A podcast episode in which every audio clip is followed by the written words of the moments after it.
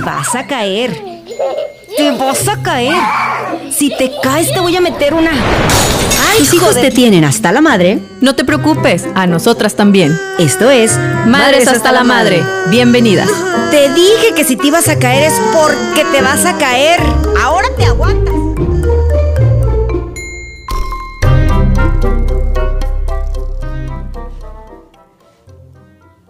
¿Qué tal? ¿Cómo están? Muy buenos días. Tengan todos ustedes mi nombre, Anaí Contreras. Ya estamos comenzando con esto que es Madres hasta la Madre. Y el día de hoy con un tema bastante interesante. Y tenemos también la compañía de una experta en estos temas que seguramente vamos a estarla invitando recurrentemente. Hoy quiero presentar conmigo a la licenciada Paola este, Valenzuela. Ella es eh, terapeuta clínica.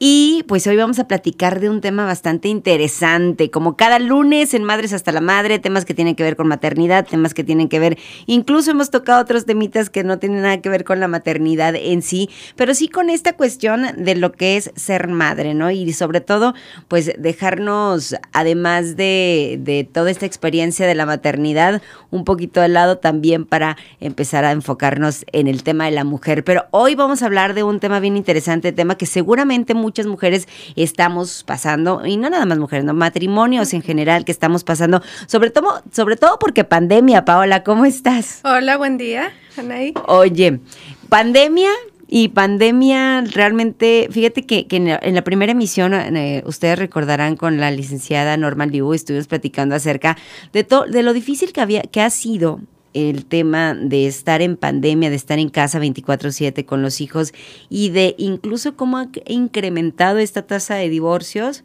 en, en, este, en este último año, ¿verdad? En esta situación que pues nos puso a todos en jaque y la verdad es que pues hay quienes, digo, difícilmente pudieron pasar esto. Y hoy precisamente vamos a platicar de esta cuestión del divorcio, ¿no? Y más allá enfocado al tema de cómo nos puede afectar como padres, el cómo podemos afectar como hijos cuando tomamos como adultos esta decisión, Paola. Sí, bueno.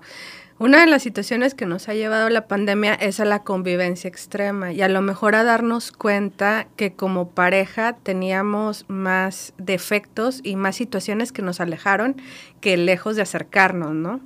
Entonces, la tasa de divorcios en, en sí no es que haya aumentado más, sino simplemente se dieron situaciones que los llevaron a realmente descubrir que como pareja no tienen un clic, no pueden hacer un, un, momento de crecimiento conjunto y entonces es cuando se ha decidido o separarse o ha habido más peleas o han puesto como más atención en aquellos defectos que los hacían este llevar a tener problemas en sí. Y entonces la comunicación que no tenían se empieza a dar ahora en este proceso y lleva finalmente a separaciones y divorcios en incremento. Lo, el mejor, en el mejor de los casos es darse cuenta que como pareja, eh, a lo mejor el tema de, no funcionar como tal y asumirlo de una manera bastante responsable y madura puede ser como algo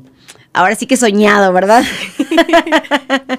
que probablemente sea una cuestión que no se dé eh, en la mayoría de los casos, ¿no? Sin embargo, yo creo que sí hay que tener mucha conciencia, porque como adultos podemos sobrellevar muchas cosas. Y eso, digo, de alguna manera, este, no tan, mmm, vamos, que podamos trabajar con algo que, con una emoción, ¿no? Que podamos eh, manejar un poco más la tristeza o manejar un poco más la depresión o manejar un poco más la, la, ira o el coraje que de pronto, pues ahí con un tema de una relación ya quebrada se tienen que dar. Sin embargo, el tema de cómo lo platicamos con los hijos y cómo a ellos les puede impactar de una manera, pues, negativa el tema de papá y mamá ya no van a estar juntos. Platícanos un poquito. Pues sí, nos vamos a sorprender porque aquí hay dos variantes importantes. La parte en donde a veces los mismos niños son los que dicen, ya sepárense, por favor. Claro. Sí, porque ya hicieron conciencia, porque ven que todo el tiempo mamá y papá se están peleando, que no se pueden poner de acuerdo, y entonces eso los lleva a tener esta resiliencia, que yo creo que es algo que hemos estado oyendo últimamente, uh -huh. que es el poder adaptarse a decir, no, es que mis papás como pareja no funcionan. Ese es el, claro. el mejor de los casos. Cuando la pareja decide separarse, generalmente conlleva pleitos, ¿sí? Eh, discusiones, cómo ponernos de acuerdo, y eso eh, es una situación muy dura, porque tengo que asimilar como pareja que mi matrimonio ya no funcionó. Y entonces empiezo un proceso de duelo, un proceso de tristeza, un proceso de inestabilidad emocional, eh, de estar teniendo emociones sumamente contrariadas, porque por un lado sí amo a mis hijos, pero odio a mi esposo. o, Qué difícil. Sí, sí. O en eh, decir, bueno, definitivamente ya no puedo convivir y entonces deciden la separación. Aquí es algo importante en el tema en específico de hoy, que es cómo decirles. Lo ideal ¿sí? Es que primero nosotros estemos bien seguros de que la pareja ya es definitiva, esta separación, esta ruptura, porque luego también se da el caso donde, bueno, nos vamos a separar, pero luego nos contentamos. Claro, claro. O, también este, que no se den cuenta nuestros hijos, ¿verdad? Que, que llevemos una relación súper cordial ante ellos, pero cuando realmente el problema está demasiado grave, ¿no? Por cierto, déjenme, déjenme les platico algo, este, para que nos escuchen, que nos están viendo ya en Facebook, este, también nos pueden eh, escuchar en www.soliradio.com, ahí este, tenía que eh, mencionarlo porque sí quiero que, bueno, la gente que nos está escuchando también siga todas las redes de Soliradio, porque vamos a seguir hablando de muchos temas bien interesantes. Comentábamos, ¿cómo trabajarlo con los hijos cuando primero es difícil aceptarlo para uno mismo, ¿no? Entonces, lo primero que hay que hacer es, bueno, ya determinamos si es seguro, si nos vamos a separar, ya no va a haber un regreso. Entonces, lo más indicado es, antes de empezar a contarle a mi mamá, a mis amigas, a mis comadres y que mi hijo me pueda escuchar en una conversación, porque ellos están atentos a todos, es una reunión familiar, ¿no? Como nuestra última reunión familiar donde vean que podemos eh, ser adultos y en esta, en esta adultez poderles informar cuando la situación ya va a terminar. Entonces, lo indicado es que sean mamá y papá juntos por última vez y que empiecen con una charla, ¿sí? Donde les primero les quede claro a los niños, de acuerdo a la edad, porque no podemos tener una charla de una hora con un niño de cinco años, porque no nos va a poner atención. Entonces, permitirnos crear un espacio, eh, preferentemente lejos de distractores, tele apagada, música apagada, y que nos, nos sentemos a platicar. Que se turne mamá y papá para hablar ¿sí? Para que el niño considere que es una situación de, mutuo acuerdo. claro. Porque si nada más está papá al lado, pero mamá está hablando, entonces el niño asume que es mamá la de la decisión. Claro. Y viceversa, si papá es el que habla y mamá se queda callado, entonces el niño asume que papá es el de la decisión. Entonces es decirle, nos vamos a separar, nosotros seguimos siendo tus papás, te queremos y vamos a hacer todo lo posible por estar en contacto y comunicación contigo. Entonces, palabras muy precisas en una situación semi-controlada. Para ello, pues no tengo que estar llorando. Sí, claro. Como mamá y como papá tengo que estar tranquilo, porque también eso lo transmitimos a nuestros hijos, porque también se da el caso, eh, como comentabas hace un momentito, el hecho de que a veces por no quererlos herir, por no querer eh, pues que sufran o que es que como mamás de verdad tenemos como que este espíritu sobreprotector de cómo es que no es que los voy a traumar o es que pero la verdad es que es bastante conveniente el hecho de que cuando ya no hay una buena relación y sobre todo cuando los hijos ya les ya les está pesando de más, ¿no? Porque pues ven gritos, ven golpes y realmente es como adultos eh, llegar a preguntarnos, ¿qué preferimos?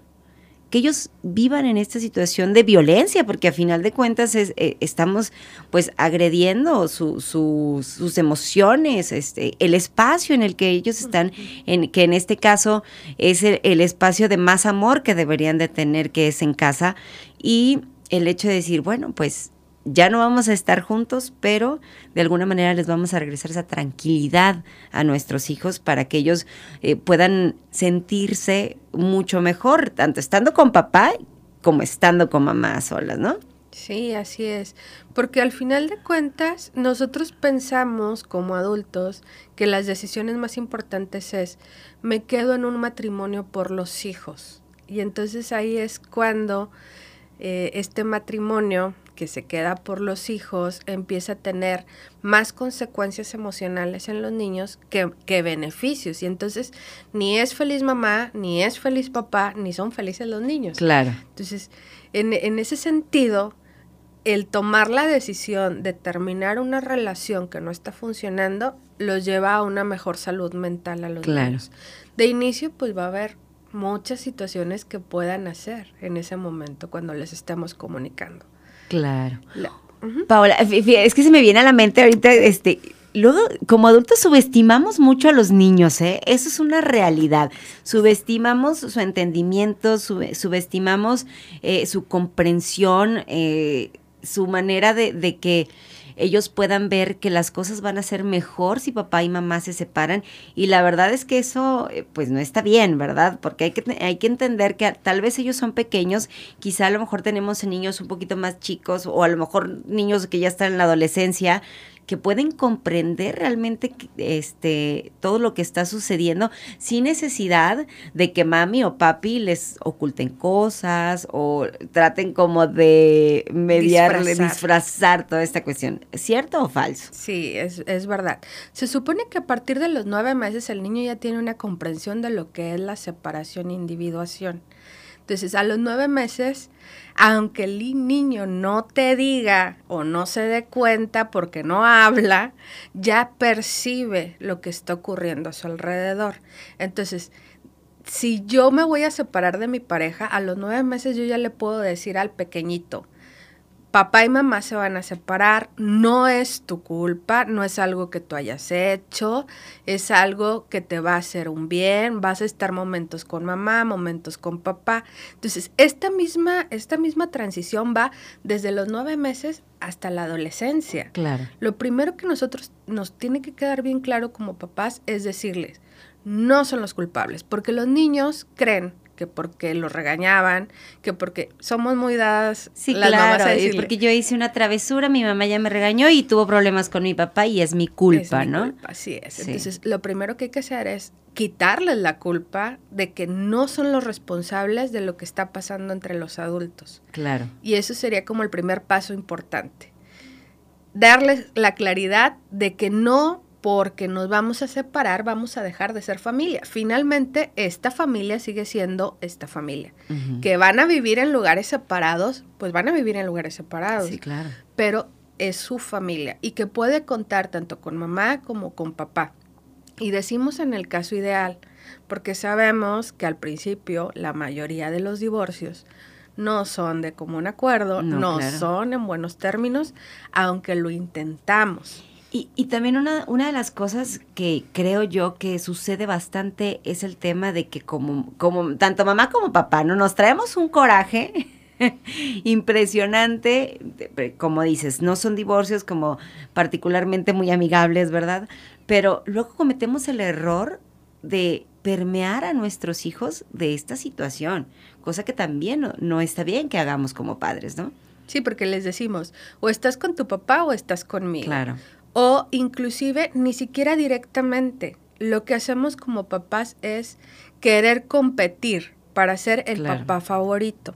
Y en ese caso es donde empiezan los problemas, porque es, en casa de mi mamá me dejan hacer esto, en casa de mi papá me dejan hacer esto. Y entonces el niño es muy inteligente Claro. y entonces empieza a ver la ganancia de que ustedes estén peleados y de que no haya una rutina específica. Sí, sí, claro. Entonces, en esta primer charla donde les digamos que ya no vamos a vivir juntos, también vamos a dejar claro que además de que no tienen la culpa, que no los vamos a dejar de cuidar porque o los cuida mamá o los cuida papá, tenemos que dejarles claro que todo sigue siendo igual, que las reglas siguen siendo la misma en casa de papá y en casa de mamá.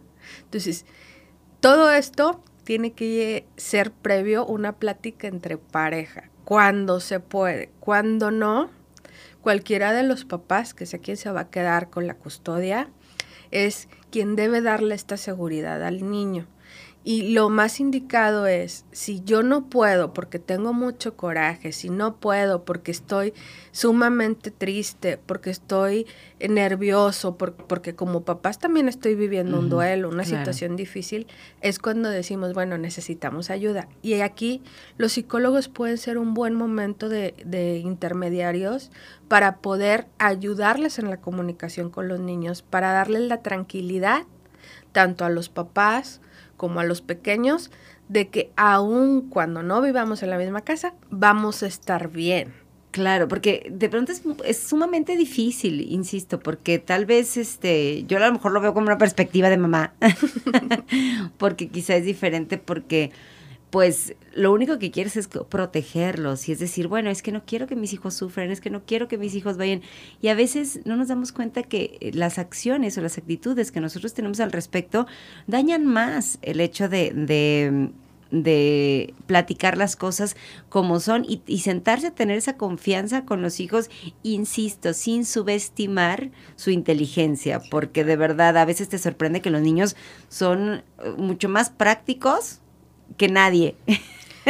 Luego vienen las sorpresas, porque en esa primera charla tú le empiezas a decir al niño con el nudo en la garganta, como mamá o como papá, que esto se va a acabar, y el niño te contesta, ok. Entonces, hay diferentes reacciones ante, ante esta situación. Como nos puede contestar un ok, como, nos como se puede eh, poner en llanto, como se puede enojar, como puede empezar a hacer un berrinche, todas esas acciones son válidas. Recordemos que es un niño. Claro. Un niño tiene emociones. Si nosotros como adultos también pasamos el berrinche cuando nos dijo nuestra pareja, no, ya no vamos a estar juntos. Claro. O lloramos o nos enojamos, un niño le pasan las mismas emociones que nosotros, nada más que necesita su cerebro entender qué es lo que está ocurriendo. Entonces, es importante validarlo y decirle, yo mamá también estoy triste, mi amor, porque estamos viviendo esto, pero vamos a estar bien. Y es que la base de todo esto es la comunicación, pero la comunicación asertiva, porque también el, el, hecho de que de alguna manera hables con tus hijos mm, en relación a esta separación, pero también el decir las palabras correctas, creo que también va a ahora sí que hacer un parteaguas entre que ellos lo reciban de una buena manera o de una mala manera. O sea, también papá y mamá tenemos que estar conscientes de cómo les vamos a decir las cosas, qué palabras vamos a usar para que ellos puedan entenderlas y para que también nosotros no nos enojemos, ¿no? Porque luego a veces, este, en cualquier, digo, ya si está la, la, la relación o la situación bastante eh, tensa, o sea, tener mucho cuidado de, de, qué palabras y de no dañar, porque recuerden que las palabras a veces pues hieren más, ¿no? Que, que, los golpes o que, o que la violencia en sí, porque a final de cuentas también es un tipo de violencia, pero siempre ser conscientes, recordemos que nosotros somos los adultos, entonces de alguna manera nosotros tenemos que tener el control, ¿no? De, de la situación. Pau, y tú como, como terapeuta, ¿cuál es como el consejo además de todo lo que nos has platicado ahorita, de, por ejemplo, me llama mucho la atención el que decías, hay diferentes reacciones, pero como papás, ¿cómo reaccionar hasta esas, a esas diferentes reacciones, a, ese, a esa contención que de alguna manera va a necesitar mi hijo en el momento en el que le digamos nos vamos a separar? Mira, ahorita hablabas de las palabras. Sí, la palabra es importante, pero yo te puedo decir te amo con la dulzura más enorme y lo vas a sentir. Pero si te lo digo, te amo con una emoción o una expresión específica, vas a sentir distinto. Entonces, tiene que ser una palabra acompañada con primero una, un control emocional mío. O sea, saber que si me voy a sentar a hablar con el niño, no importa el, tipo de palabras que use, sino el tono que yo le dé a las palabras. Entonces, si yo empiezo llorando, diciéndole, pues obviamente esto que, esté, que está pasando le va a caer como una bomba. Y entonces la reacción va a depender mucho de cómo me encuentre yo y que yo sepa que todo lo que mi niño puede, puede expresar es válido y que tanto el enojo como la tristeza, la alegría, lo que sea que ocurra, es válido. Le tengo que reafirmar. Es normal que te sientas de esta manera, es, pero va a pasar tiempo y vamos a acomodarnos y vamos a estar bien. Entonces, yo creo que el decirle esto que estás sintiendo es adecuado es el primer paso para que nosotros quitemos cargas emocionales en el niño y la ansiedad. Por eso yo te hablaba al principio. Lo primero es la culpa. Quítale la culpa al niño. El niño tiene un pensamiento mágico. El pensamiento mágico, hablemos de Santa, hablemos del ratón de los dientes. Y entonces, como tiene un pensamiento mágico, él va a asumir que eso que está viviendo es su culpa. Primero. Segundo, son egocéntricos. Hasta los ocho años, nueve años, todavía creen que el mundo gira alrededor de ellos, que es un proceso normal del desarrollo. Entonces, al sentirse ellos el centro de, la familia, entonces van a asumir con más razón que porque no recogí los, los juguetes, que porque no tendí la cama. Porque mi mamá me regañó por esto, porque hice esta travesura, es mi culpa, ¿no? Eso es lo primero que como papás tenemos que cuidar. Y cuando vemos las reacciones, si el niño empieza a llorar, no le puedo decir, deja de llorar, estamos hablando, no. Mi amor, llora, aquí estamos, te acompañamos, estamos contigo. Si se enoja, nada más decir, no le voy a contestar gritando, ya, deja de, enojarte, o ya deja de aventar las cosas, o ya deja de hacer berrinche. No, primero valido, valido que eso que está sintiendo es adecuado, la emoción. Y luego le digo, acuérdate que podemos respirar para tranquilizarnos y poder seguir hablando. Lo que no voy a validar es las acciones de si me va a empezar a golpear porque está enojado, eso no lo puedo validar. Le puedo decir, sabemos que estás enojado y eso es correcto, pero que me golpees no es la manera de externar tu enojo. Vamos a respirar, vamos a tranquilizarnos y vamos a encontrar una solución a esto que estás sintiendo. Entonces, parece o se escucha fácil, ¿verdad? Pero sí, porque es una situación que ya en el momento que la vives, digo, es difícil a uno como adulto asimilarlo tal cual, porque también nosotros eh, pasamos por una situación de un duelo eh, pues impresionante, porque es una persona con la que te creíste toda la vida, una persona que de alguna manera te conquistó porque teníamos muchas cosas en común. y de pronto decir, ya, pues ya no, ¿dónde estaban todas estas cosas en común? El amor, que de alguna manera creo yo que de verdad debe, debe sostener una relación, este, claro, permeada de muchas cosas más, ¿verdad?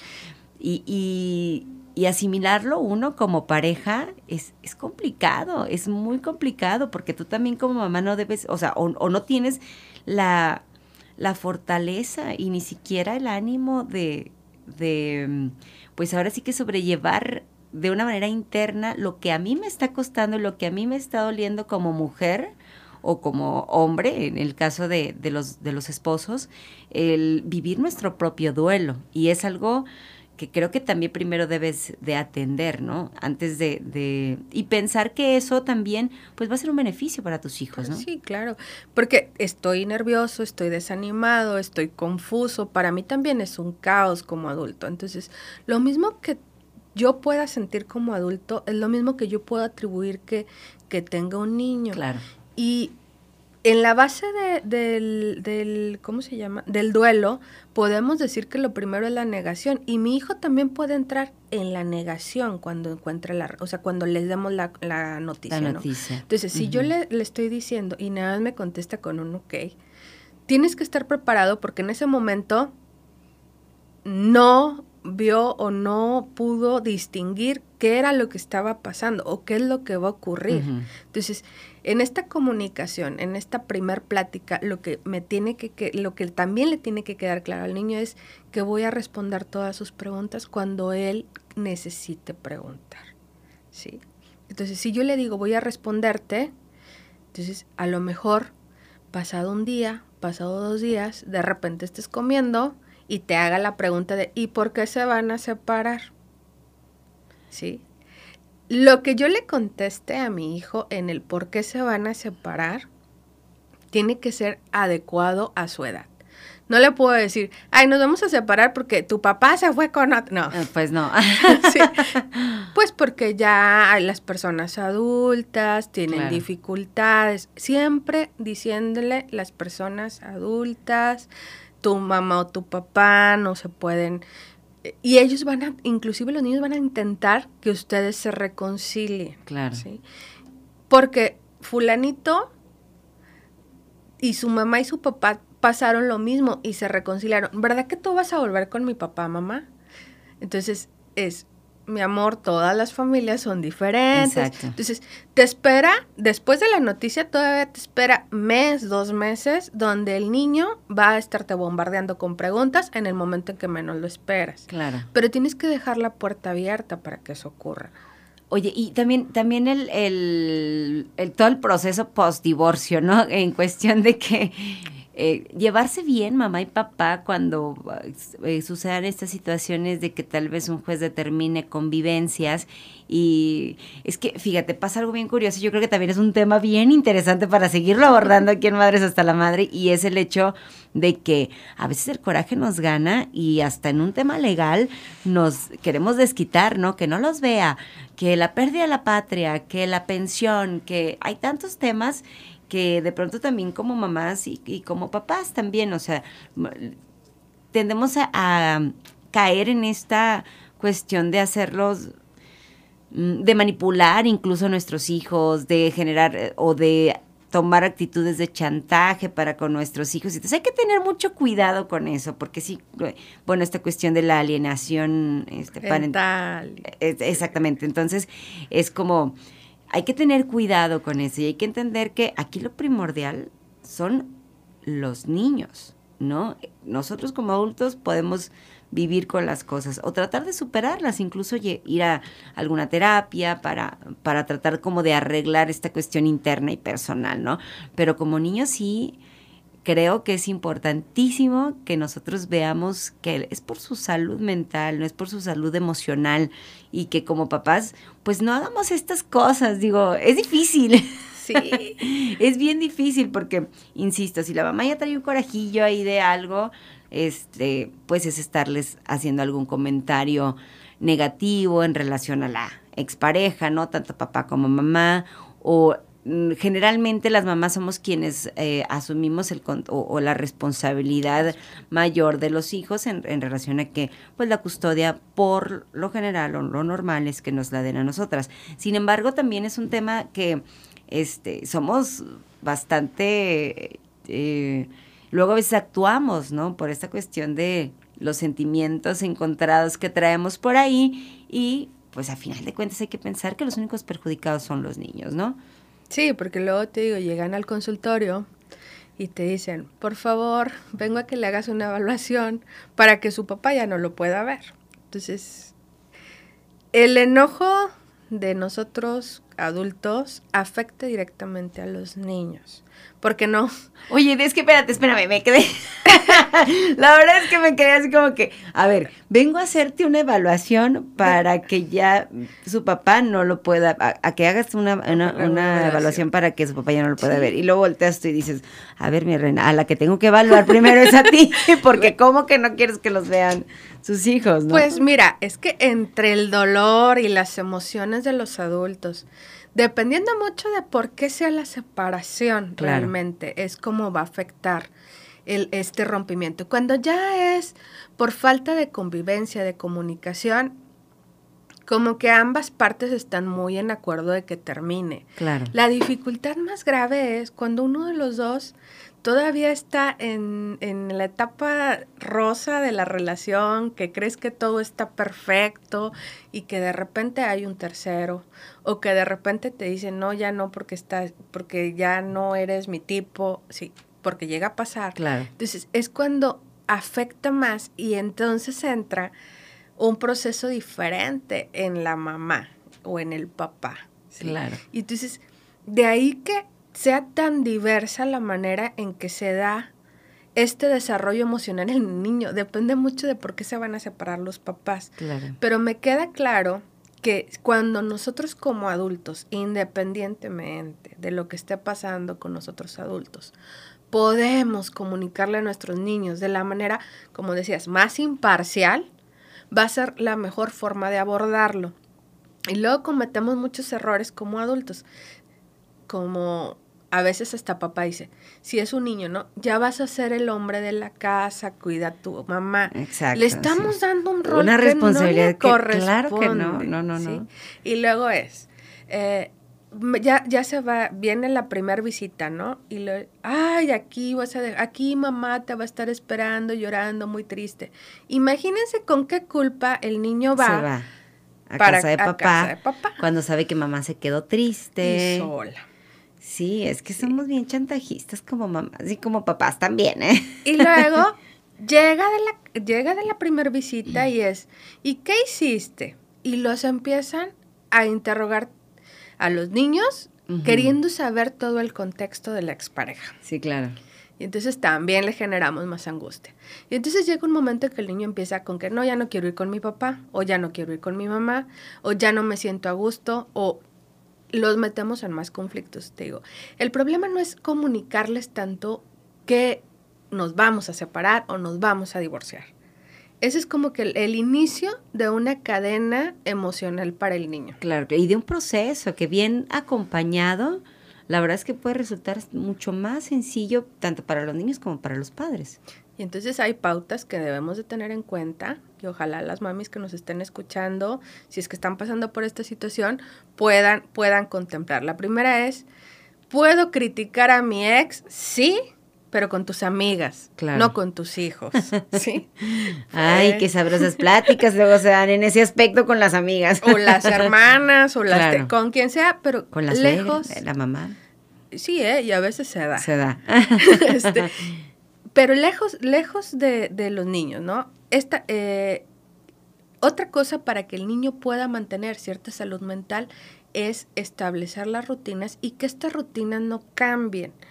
Vamos, hay, hay técnicas que yo propongo de decir, el niño no mide el tiempo. Para un niño, una semana es, es un mundo de tiempo. Entonces, Claro. si yo le pongo un calendario y le digo, mira, este día te vas a ir con tu papá y si quieres lo vamos contando. Vas a ir los sábados. Ah, ok. Entonces, el sábado, ¿ya va a ser sábado, mamá? Claro. Mira, ven, mi amor, aquí vas caminando, o sea, dependiendo de la edad, te digo, vas caminando y cuando lleguemos aquí te vas a ir con tu papá y te vas a divertir y vas a platicar y esto. Pero si tú quieres y lo extrañas, le puedes marcar, ¿sí? Claro. Pero a veces eso no lo podemos hacer, ¿verdad? Nosotros como adultos. No, no, ¿cómo? Imposible. Oye, pero fíjate, también se me viene otro, otro tema de la mente bien interesante al respecto de lo que dices. Cuando tenemos esta, esta cuestión de una custodia compartida, en la que pues va papá fin de semana y en la que la mamá nos chutamos toda la semana y en la que toda la semana, la verdad, son de actividades de escuela, de actividades, no sé, este, que si vas, que si tú tienes a tus hijos en la natación, que andas con los niños para arriba y para abajo, en la que también los niños pues hacen travesuras y los regañas y tratas de tener un control estricto con ellos respecto a cómo se comportan, respecto a que si ya este hicieron alguna eh, fechoría por ahí los chiquillos. y entonces somos las malas del cuento. Y qué difícil es, por ejemplo, trabajar esa situación porque, fíjate, te- les voy a platicar acá entre nos, no le digan a nadie, ¿eh? no, no, pero en caso personal, sí, yo en algún momento a mi expareja le comenté, a ver, qué difícil va a ser para mí tratar de, educar a un par de niños que aparte, o sea, realmente sola, ¿no? Porque no tenía, como- y, y bueno, digo, en fin, no puedo decir que, que el apoyo como, como debe ser, ¿no? Pero a final de cuentas también es, es algo bien complicado el decir, pues papito es fin de semana. Y qué coraje a uno como mamá, la verdad es que sí es como que te da un, un cierta, pues si no envidia, pero sí es algo diferente, vamos. Porque papito tiene toda la semana para hacer su trabajo, para hacer sus cosas, y llega el fin de semana y es todo de sus hijos, todo amor, vamos al cine, se los llevan a comer eh, aquí y allá, y entonces también como que en qué posición nos dejan, ¿no? Cuando no hay una relación así como tan buena. Cuando hay una relación buena, pues es evidente que tal vez, oye, ¿sabes qué? Este, el niño o la niña hizo una travesura, necesito que tú también te pongas enérgico, que tú también, este, le, a diferencia de que en el momento en el que están en un núcleo familiar juntos los papás, pues ahí a lo mejor es un poco más sencillo, ¿no? Pero sí entender como papás que no nada más vamos a hacer las malas del cuento, sino que pues también tienen que apoyar en este aspecto cuando los niños haya que tomar como estas decisiones, porque yo sí lo veo de esa manera, ¿no? De pronto, o dime si me, me equivoco. lo que pasa es, también es esto, mira, cuando está la pareja en casa, mamá deja que papá sea el malo. Claro. Porque siempre les dice, La cuando, figura cuando te estás portando mal, vas, cuando llegue tu papá le voy a decir. Sí, ¿sí? claro. Y entonces a quién le dejas La la responsabilidad. parte mala del cuento, Claro, como dices sí. tú ahorita, se la dejas a papá. ¿Qué ocurre cuando se separan? Tiende a haber, eh, al romperse las rutinas, ¿sí? Por eso te comentaba hace, hace rato, la rutina es importante y saber que tanto en casa de mamá como en casa de papá se hace lo mismo. es lo mismo. Entonces, si yo puedo entablar ese diálogo con la otra parte y dejarle claro que esta semana Juanito, Pablito, Esperancita se portó mal, o sea, el fin de semana debe de tener también una consecuencia. Claro. Pero ustedes tienen que estar en comunicación. Entonces, lo ideal sería que ambos se sentaran y vieran las reglas que va a haber en ambas casas y las consecuencias que pueden tener. Claro. Los papás tienden a la sobrecompensación. Sí, sí. Porque no están toda la semana con ellos, entonces el fin de semana quieren hacer todo lo que no pueden hacer aparentemente entre semana. Pero ¿qué ocurre? Se los llevan el sábado, pero ustedes, mamis, también no les permiten que el niño se lleve la tarea a la casa del papá. ¿sí? Claro. Entonces, si el acuerdo es que le toca los fines de semana, entonces tendrías que también decirle, bueno, dentro Hay de... actividades para el fin de semana. Exactamente, ¿no? sí. Como el hacer la tarea, el terminar. Yo les sugiero siempre, al principio, no es tan bueno que vayan al cine, al teatro, eh, tantas cosas, porque los saturan en un fin de semana. Desayunan, coman, cenan en, fuera de la casa. Claro. Y eso no es tampoco tan sano para ellos, porque dicen, me voy a ir a divertir a Claro, casa sí, de claro, papá. porque, porque aparte como mamá, ¿cómo lo, cómo lo manejas? En cuestión de que eh, a lo mejor los niños asumen que es más divertido estar en casa de papá. Es más divertido, o sea, me la paso más genial con mi papá. Fíjate, pequeño detalle. Les digo que yo cada que tengo así una entrevista, además de todo, este, toda consulta merita honorarias, dime, por favor, Anaí. no, no, el hecho de que pues siempre nos, nos consultamos por acá. ¿Y qué tiene? No, no es cierto, porque a final de cuentas tal vez es una historia que, que quienes nos están escuchando puede haber vivido, ¿no? De una manera similar. Pero, por ejemplo, si es como en alguna ocasión, este, mi hijo, bueno, este, me, me dice, yo lo regaño porque no se quería dormir y no sé qué, y es que ya duérmete y que no sé qué. Y me dice, ay, ya, ya no te quiero, me quiero ir con mi papá. Y, y yo, o sea, Sí. fue una, un- o sea, que- qué difícil, qué difícil es que luego de pronto te pongan en, en, en mal ellos, que ellos sientan que por esa cuestión de que papá me da el juguete cuando llego el fin de semana a su casa, de que papá me lleva a comer y mamá toda la semana me está fregando y me está diciendo que quiero que haga tarea y que y es un problema mm, creo que bastante grave, bastante grave porque pues los hijos asumen que, que su papá pues es el que da eh, todo bonito y luego nosotros nos quedamos como con esa sensación de, chino, o sea, no soy la mamá perfecta, no, y, y también hay culpa por parte de nosotros, ¿no? Por estar de alguna manera queriendo que nuestros hijos eh, pues se comporten bien, estén como que, ¿no? Con todas sus actividades, sus tareas, sus cosas. Y es complicado esa cuestión, pero ¿cómo lo ve el niño, ¿no? El que asuma que mamá y papá son diferentes, papá es el bueno, mamá es la mala, y qué implicación tiene también para nosotros como adultos esta situación, ¿no? Es que sabes que eh, generalmente eh, cuando hacen el reparto de custodia compartida, en automático dicen a papá le tocan los fines de semana. Claro. Pero puede haber acuerdos. O sea, si yo limito a decirle, yo puedo también opinar y decir, yo no voy en contra de que vea, pero yo quiero por lo menos un fin de semana, yo también quiero divertirme con Sí, los claro. niños. O decir, entre semana ¿qué actividades tú como mamá puedes hacer con ellos que también te crean divertida? O que también tengas ese momento. Mira, el que los lleven al cine, sí, los divierte, pero no es un espacio de comunicación y diálogo con el papá es más gratificante que te sientes, que te sientes. Y no los batalles, que se entretengan en la pantalla y ahí están las palomitas. Oye, sí es cierto, ¿eh? también te, te exime de una convivencia y responsabilidad en ese aspecto con los hijos. ¿eh? Qué chistositos, papás, ya los cachamos. Y mamá también hace lo mismo, porque les dice, ay, bueno, si su papá se los va a llevar al cine el fin de semana, entonces yo los dejo que vean, se desvelen y hagan vean la tele todo lo que quieran. Y entonces ahí el niño se siente sobrecompensado por todos lados. Claro. Pero es más gratificante para el niño si te sientas 15 minutos a jugar con él. Lo que sea, basta, plastilina, eh, carritos, muñecas. Y no te estoy diciendo gran cosa. 15 minutos que te sientes con él a jugar para el niño es más gratificante y vas a ser más su favorito que si te lo llevas al cine todos los fines de semana. Y entonces en esta parte le permites expresar lo que piensa y lo que siente.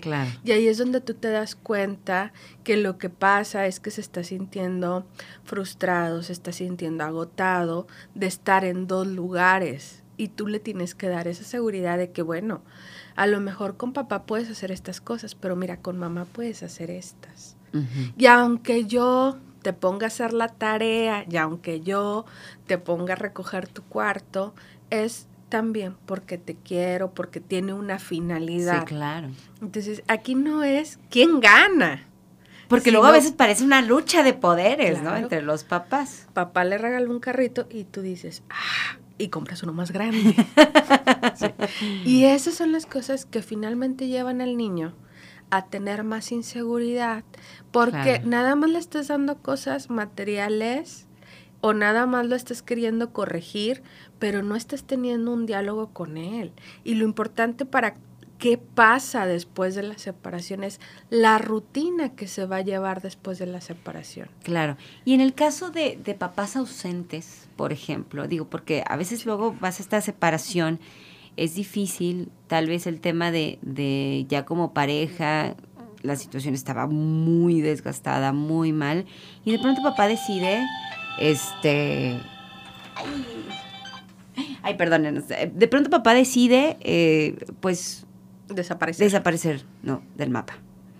¿Cómo lo, cómo lo manejas como creo que lo, más importante no es decirle, ay, papá se fue de viaje de trabajo. Eso es, yo creo que lo, peor que podemos hacer, ¿no? O decirle, mm, eh, papá se va a ausentar un tiempo, ¿no? Es, te queremos mucho, queremos hacer lo mejor por ti. En algún momento podrás preguntarle a tu papá qué ocurrió, pero yo evitar estarle diciendo, sí, pues tu papá te abandonó, no, es que nos dejó, es que no, el, hecho de no sé qué vaya a pasar con papá, si vaya a poder estar o no estar en la vida del niño, pero decirle que incondicionalmente fue amado, es amado y será amado, independientemente de las circunstancias. Tampoco, por favor, maten a los papás, porque luego reaparecen y ahí sí es un gran problema.